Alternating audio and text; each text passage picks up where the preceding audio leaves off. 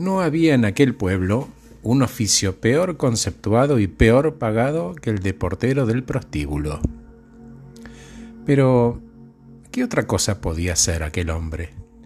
De hecho, nunca había aprendido a leer ni a escribir. No tenía ninguna otra actividad ni oficio.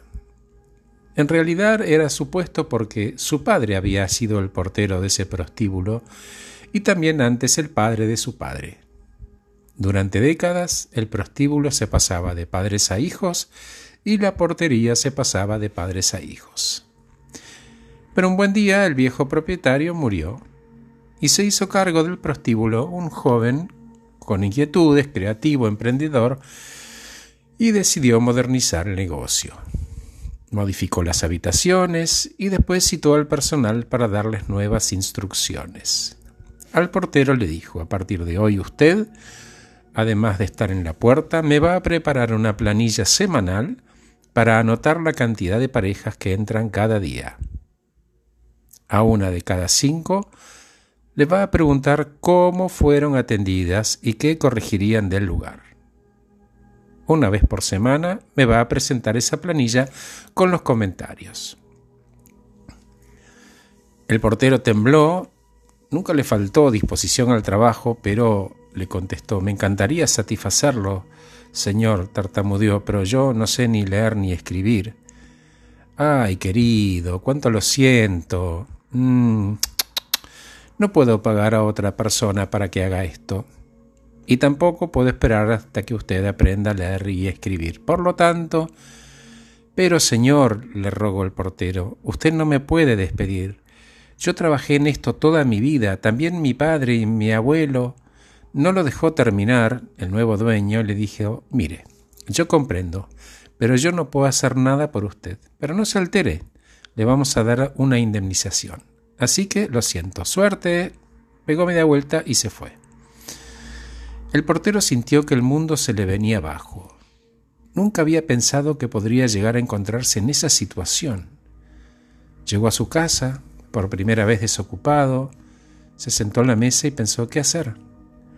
Entonces recordó que a veces en el prostíbulo, cuando se rompía una cama o se arruinaba una pata de un ropero, él con un martillo y clavos se las ingeniaba para hacer un arreglo sencillo y por lo menos provisorio. Pensó que eso podría ser una ocupación, hasta que alguien le ofreciera un empleo. Así que buscó por toda la casa las herramientas que necesitaba, y solo tenía unos clavos oxidados y una tenaza mellada. Tenía que comprar una caja de herramientas completa. Claro, dijo, y para eso voy a usar parte de la indemnización. En ese momento se dio cuenta que en su pueblo no había una ferretería y que tenía que viajar dos días de mula para ir al pueblo más cercano a comprar. Y dijo, bueno, ¿qué más da? Total, no tengo nada que hacer. Emprendió la marcha. A su regreso traía una hermosa y completa caja de herramientas no había terminado de quitarse las botas cuando llamaron a la puerta de su casa. Era su vecino. Vengo a preguntarle si no tiene un martillo para prestarme. Mire, sí, acabo de comprar, pero lo necesito para trabajar porque me quedé sin empleo. Bueno, bueno, pero yo se lo voy a devolver mañana bien temprano. Ok. Le prestó el martillo la mañana siguiente. Tal como había prometido, el vecino toca la puerta. Mire, yo todavía necesito el martillo. ¿Por qué no me lo vende? No, le dijo, yo lo necesito para trabajar y además la ferretería está dos días de mula. Bueno, hagamos un trato, le dijo el vecino.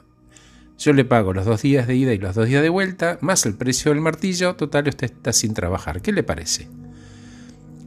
Realmente esto le daba un trabajo por cuatro días. Entonces aceptó. Volvió a montar en su mula. Al regreso otro vecino lo esperaba en la puerta de su casa. Hola vecino, ¿usted me le vendió un martillo a nuestro amigo? Sí. Yo necesito unas herramientas. Estoy dispuesto a pagarle sus cuatro días de viaje y una pequeña ganancia por cada herramienta. Usted sabe, no todos podemos disponer de cuatro días para nuestras compras. Entonces el ex portero abrió su caja de herramientas, su vecino eligió una pinza, un destornillador, un martillo y un cincel, le pagó y se fue. Si esto era cierto, mucha gente podría necesitar que él viajara a traer herramientas. En el siguiente viaje decidió que arriesgaría un poco del dinero de la indemnización trayendo más herramientas de las que había vendido. De paso podría ahorrar algún tiempo en viajes. Bueno, la voz empezó a correrse por el barrio, muchos quisieron evitarse el viaje. Una vez por semana el ahora corredor de herramientas viajaba y compraba lo que necesitaban sus clientes. Y así pronto entendió que si pudiera encontrar un lugar donde almacenar las herramientas, podría ahorrar más viajes y ganar más dinero.